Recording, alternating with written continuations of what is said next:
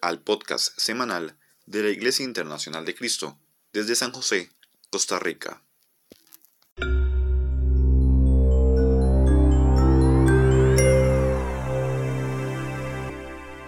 una gran alegría poder conectarnos, una gran alegría eh, ver eh, corazones de hermanos que se levantan buscando el tiempo, preparándose para poder conectarse a esta reunión y, eso es animante, eso, eso te estaba diciendo y, que te animo, yo veo a Dios, ahí veo el, el, poder del Espíritu Santo en el corazón de cada uno de mis hermanos cuando están tan deseosos, tan participativos, tan serviciales, se deleitan en las alabanzas, se deleitan en la palabra de Dios y como quisiera yo que todos fuéramos así. Yo, y, pero la enseñanza bíblica, la carne espiritual nos ayuda a ser transformados para poder tener ese corazón. Así que vamos a ir de lleno a nuestra, a nuestra enseñanza de este día, eh, nuestra serie de clases Cristo es suficiente. Hemos visto ya cuatro clases. La primera era el reino de Cristo, la segunda superioridad de Cristo, la tercera firmes en la fe y la cuatro plenitud en Cristo. Hoy vamos a ver nuestra, nuestra quinta clase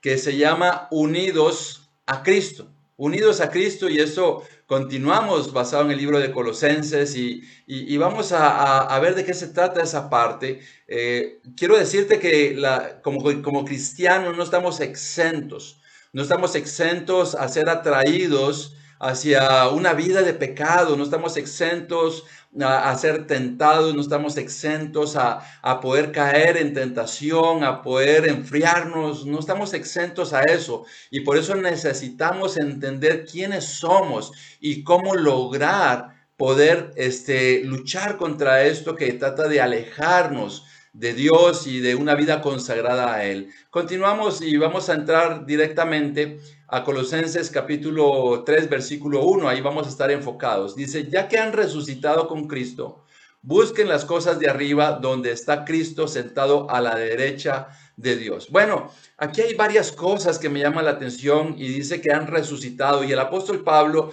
continúa eh, en el mismo contexto, hablándonos de que nosotros resucitamos a una nueva vida y, nos dice algo, busquen las cosas de arriba, donde está sentado o donde Cristo está sentado a la derecha de Dios. Y este versículo nos anima, nos inspira y también nos, nos indica que esa es la manera de luchar eh, contra las atracciones de este mundo, contra las tentaciones, contra la vida de pecado. Aquí está la manera de cómo luchar. Eh, para los amigos que se conectan y están escuchando este mensaje, eh, quiero decirte que quizás uno de los temores más grandes que hay para las personas de entregar sus vidas a Cristo es el temor, el temor de no poder dejar una vida de pecado, el temor de no cambiar, pero quiero decirte, eh, ese mismo temor lo teníamos nosotros.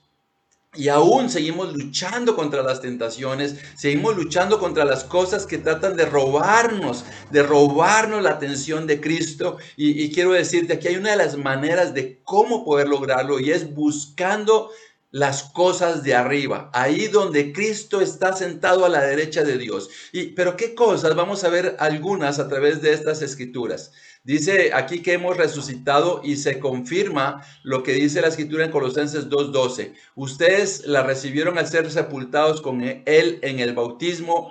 En Él también fueron resucitados mediante la fe en el poder de Dios, quien lo resucitó de entre los muertos. Bueno, aquí puedes darte cuenta de, de que nosotros fuimos resucitados y es lo que decía el capítulo 3, versículo 1 hemos sido resucitados. Cuando fuimos bautizados y al salir del agua del bautismo eh, salimos a, través del poder que resucitó a Cristo Jesús, también nosotros fuimos resucitados a una vida nueva, a una nueva oportunidad, a, la oportunidad de, de comenzar de cero, comenzar perdonados y mantenernos de esa manera. Es como que Dios te dijo, tienes 100 puntos, lo único que tienes que hacer es cuidar los 100 puntos que tienes delante de mi presencia. Hoy tienes un comienzo de nuevo, hoy no tienes nada que yo tenga que ver en tu vida y solo lo que tienes es cuidarlo. Entonces fuimos resucitados, es un recordatorio.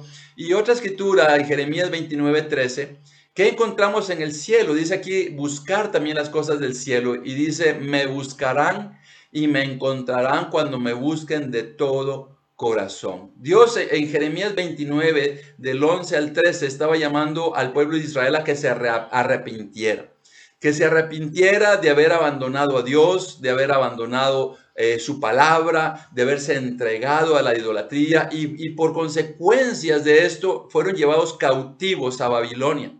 Y estaba en una condición bastante difícil, una, una condición de calamidad, siendo personas eh, esclavos en otra nación. Y ellos eh, hablaban a Dios y, y, le clamaban que los ayudara.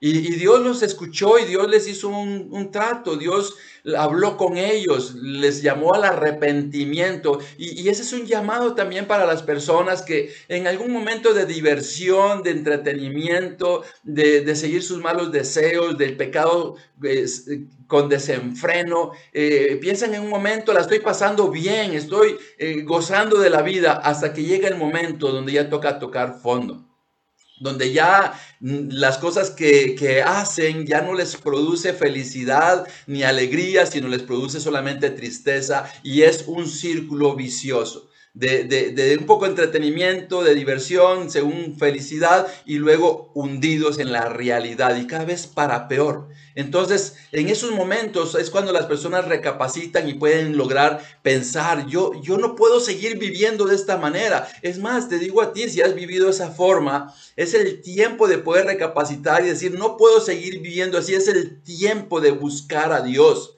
Pero Dios dice, cuando alguien lo busca y lo busca de todo corazón, esa persona encuentra a Dios. Por eso es que me encuentro a veces personas que, dicen con los labios, sí, yo quiero conocer de Dios, quiero encontrar a Dios, pero en sus corazones no, no hay una disposición, siempre es el continuar con la vida de comodidad, una vida sin compromiso, una vida de desenfreno, de pecado, y por eso no encuentran a ese Dios maravilloso que tú y yo, queridos hermanos, es nuestro Señor, nuestro Salvador, es nuestro Dios, este, nuestra máxima inspiración, este, nuestro máximo deleite, es, es, es Dios. Y ese es un llamado para las personas que hoy tienen la oportunidad de arrepentirse y caminar hacia Dios. Así que Dios dice, me buscarás y me encontrarás cuando me busques de todo corazón.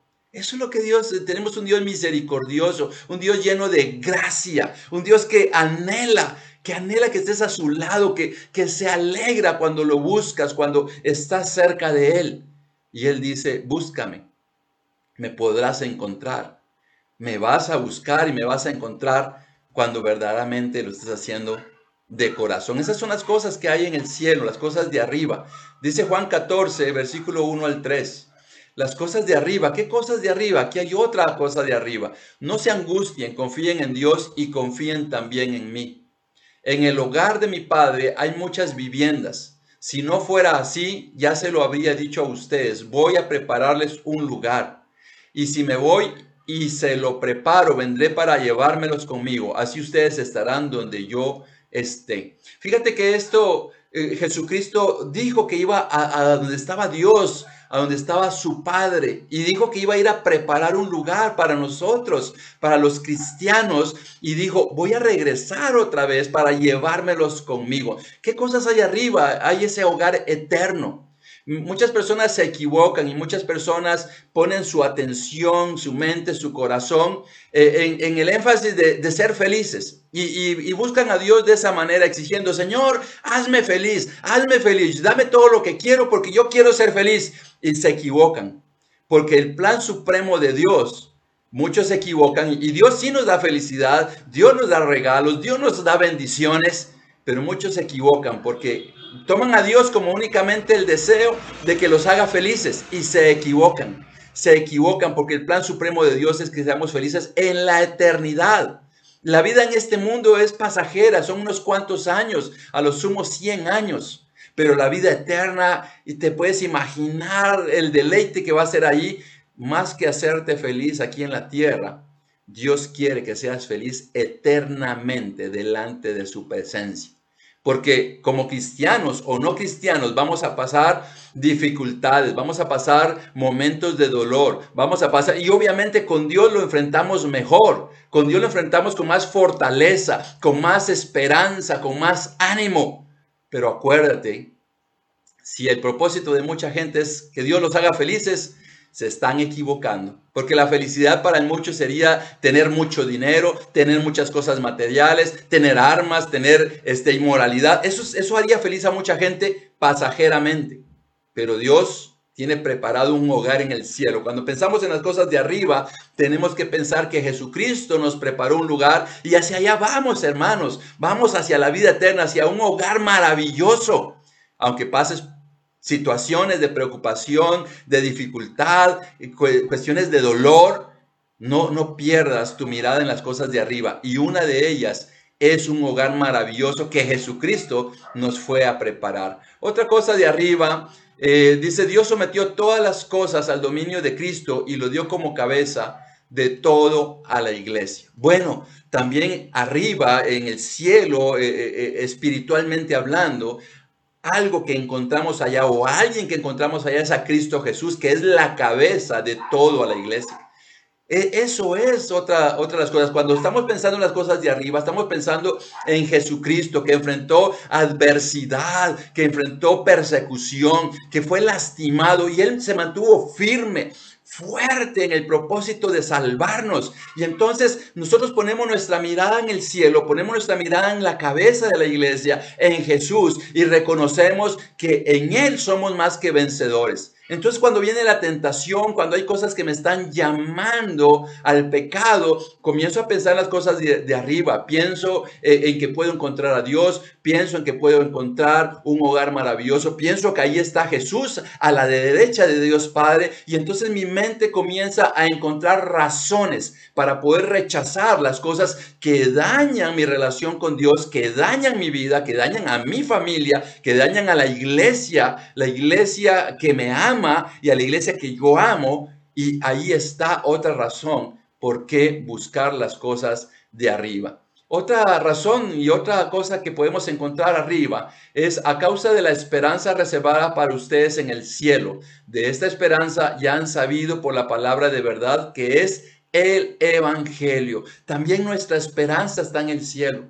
Nuestra esperanza está en las cosas de arriba, ahí donde las buscamos. Ahí está nuestra esperanza en medio de la adversidad, las dificultades, aun cuando sintamos que las cosas se ponen difíciles, cuando sintamos que no podemos más, cuando sintamos que nos estamos perdiendo, que quizás eh, espiritualmente nos estamos enfriando, volvemos a recurrir a las cosas de arriba, comenzamos a orar nuevamente, comenzamos a leer la palabra de Dios y nos llenamos de esperanza nuevamente. Aunque mucha gente nos diga, mira, es que, es que no puedes, mira, es que no vas a salir adelante, es que no te vas a levantar. Yo recuerdo en el libro de Job, cuando, cuando Job perdió todo y la misma esposa le decía que maldijera a Dios y que se olvidara de todo. Y en medio de todo Job no lo hizo. Y a veces así son las circunstancias en nuestra vida que llegan de, de, diversas maneras para poder renegar contra Dios, para alejarnos, para enfriarnos. Y yo quiero decirte que nada bueno nos espera alejándonos de Dios. Dice la Biblia que cuando nos alejamos de Dios quedamos peor que antes. Vamos a enfrentar cosas que ni siquiera imaginábamos. Hermano, hermana, te lo digo con toda convicción. Yo he visto personas alejarse de Cristo y los he visto hundidos. Inclusive algunos han perdido la vida físicamente. Es algo con lo que no debemos de jugar, sino mantener nuestras esperanza en que Dios nos va a sostener y nos va a levantar. Aquí hay razones para poder luchar en contra de las cosas que nos tratan de alejar de Dios. Las otras cosas de arriba dice, el, el, Hijo es el resplandor de la gloria de Dios, la fiel imagen de lo que Él es y el que sostiene todas las cosas con su palabra poderosa. Después de llevar a cabo la purificación de los pecados, se sentó a la derecha de la majestad de las alturas. Mira, el versículo 3 habla nuevamente de las cosas de arriba y dice que, Jesucristo es la gloria de Dios. Dice que es la, fiel imagen de Dios y, dice que después de llevar a cabo la purificación de los pecados, se sentó a la derecha de la majestad en las alturas. Eh, para muchas personas Jesús eh, todavía es ese bebé en un pesebre que, que, que lo guardan y que cada diciembre lo desempolvan para volver a ponerlo eh, en la sala de su casa o en algún lugar. Y, para personas, ese, ese es Jesús que se quedó ahí como un bebé. Para otros es un Jesús de las historias cuando era niño. Para otros es un Jesús este, que lo ve en la Biblia, que lo ve en las películas en Semana Santa.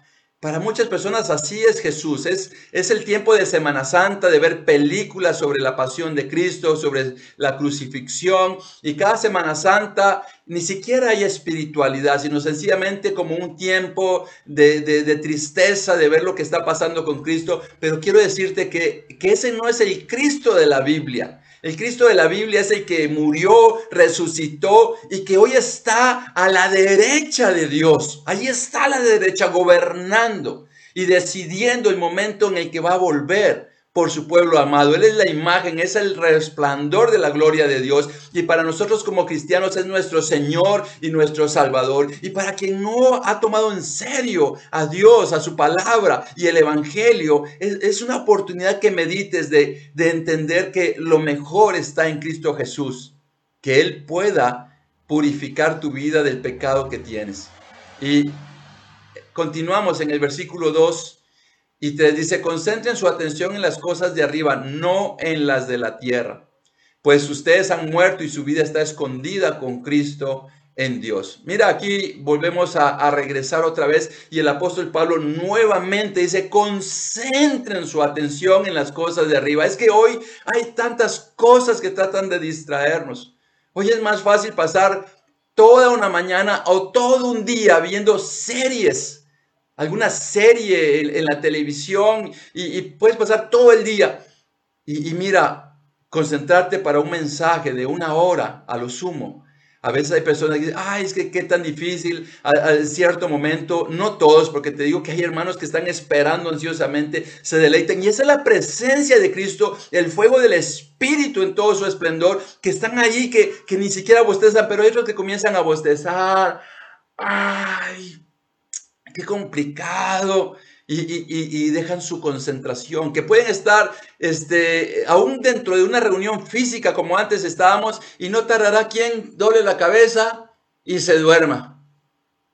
¿Por qué? Porque no hay una preparación, porque hay una vida de desvelo una noche anterior, porque no hay una vida de preparación. Pero yo quiero decirte, cuando algo te apasiona, y eso debe ser algo en el corazón de los hijos de Dios, que la palabra de Dios tiene que apasionarnos, deleitarnos, poner nuestra concentración en la palabra de Dios, en su reino, porque esa es la manera de, de esquivar el pecado, de esquivar nuevamente todo lo que antes nos absorbía. Y dice las cosas de arriba, no en las de la tierra. Y es que en realidad hay muchas cosas que de la tierra están tratando de robar nuestra atención. Mira, dice que tengamos la atención en las cosas de arriba y no en las de la tierra. Antes estábamos muertos y nuestras vidas están en Cristo Jesús. Puedes darte cuenta todo lo que, lo que roba nuestra atención y nuestra concentración. El materialismo, la, inmoralidad, los pecados, las tentaciones, la pereza, la avaricia.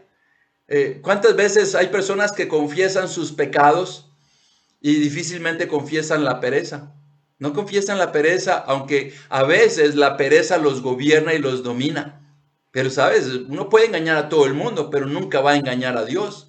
Y esas son las cosas de la tierra que tratan de gobernarnos.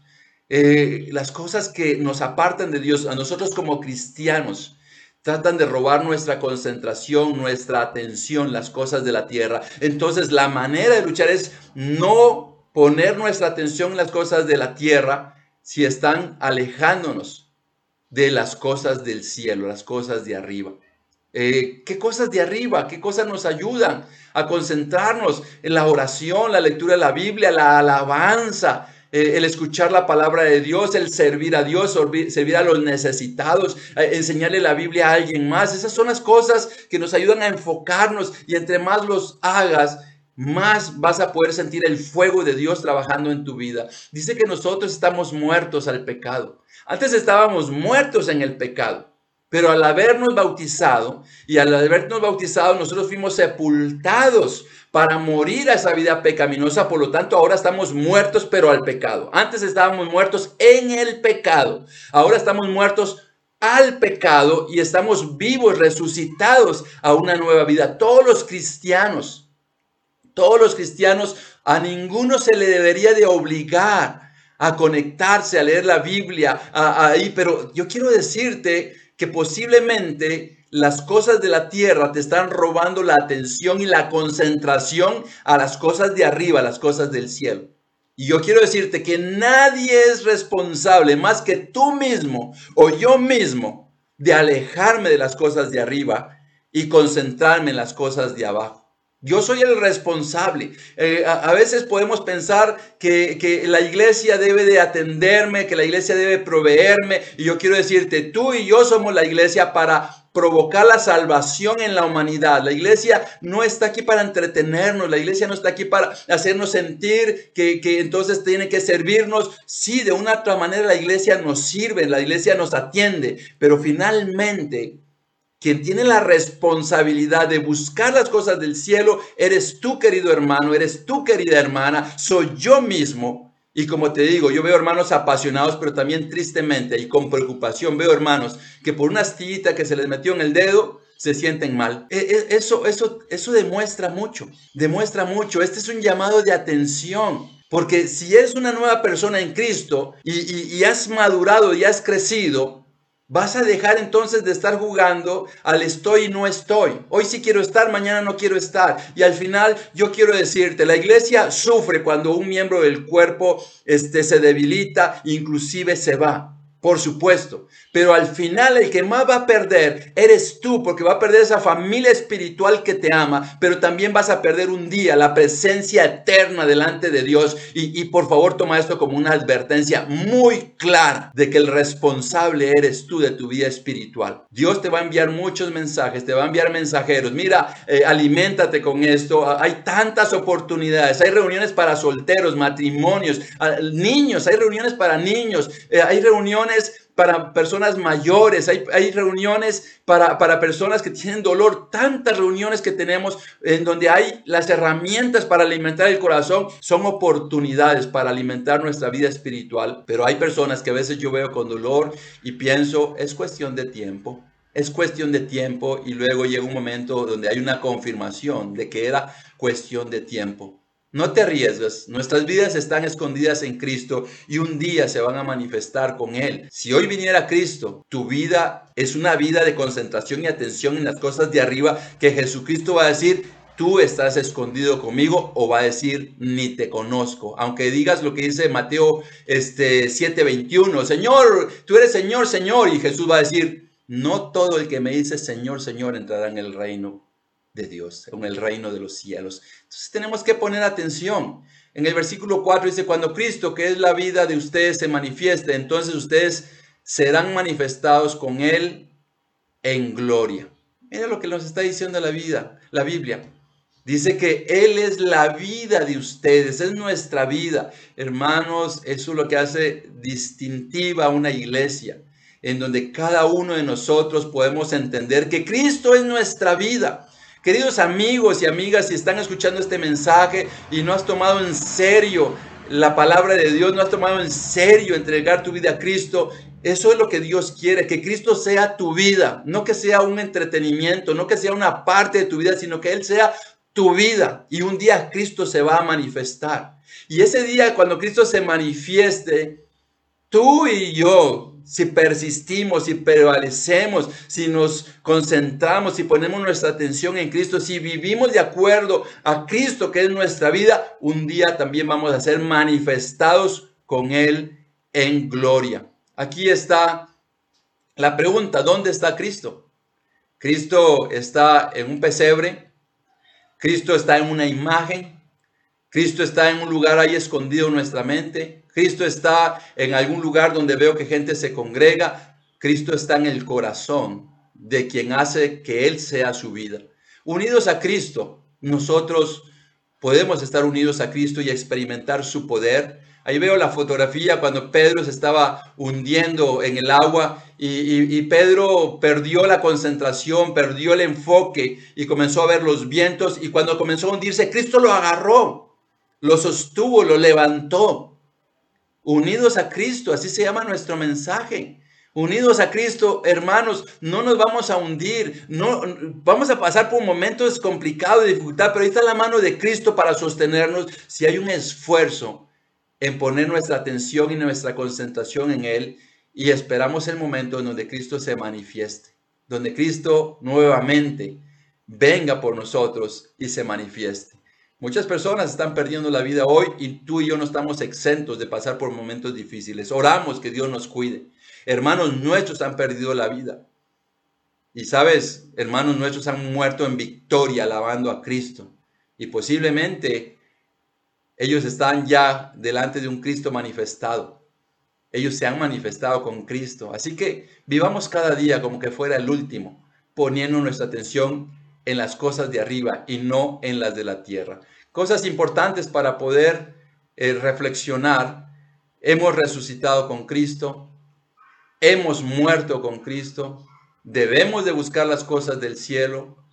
Cristo está a la derecha del Padre, no en un pesebre, no en una imagen. Así es lo que la Biblia nos dice. ¿Qué otras conclusiones podemos ver? Podemos entender que nuestra unión a Cristo debe ser evidente. Debe ser evidente, las personas deben de ver. Un día Cristo se manifestará, nosotros nos manifestaremos con Él y eso es lo que la Biblia me enseña. Sabes, mi unión con Cristo, tu unión con Cristo debe ser evidente cuando eh, te congregas, cuando te conectas a una reunión, cuando sirves. Ahí se debe de ser evidente y un día Cristo se manifestará y tú y yo podremos tener la oportunidad de manifestarnos con Él. Querido amigo, querida amiga que estás escuchando este mensaje, posiblemente te ha dado miedo eh, el que Cristo sea tu Señor y Salvador este, quiero decirte, aquí hay una gran oportunidad para que des esos pasos a comenzar una nueva vida en Cristo y cuando un día Él se manifieste, aquí hay una promesa de que tú también te manifiestes con Él. Muchas gracias a todos, gracias por conectarse a ese mensaje, que Dios los bendiga, que Dios los proteja, que Dios los cuide, que Dios supla todas las áreas en donde hay necesidad en sus vidas, dándole respuestas a sus oraciones, que, que Dios se manifieste en su hogar, pero principalmente que ustedes se sientan plenos, pensando, buscando, concentrándose y poniendo atención en las cosas de arriba donde Cristo está sentado a la derecha de Dios Padre. Feliz día. Gracias por escuchar este mensaje. Si este mensaje ha sido de gran bendición para tu corazón y tu vida, síguenos en nuestras redes sociales. Si deseas estudiar la Biblia, escríbenos o llámanos a los números 8706-1205 o al 8706 1208. Será una gran alegría atenderte.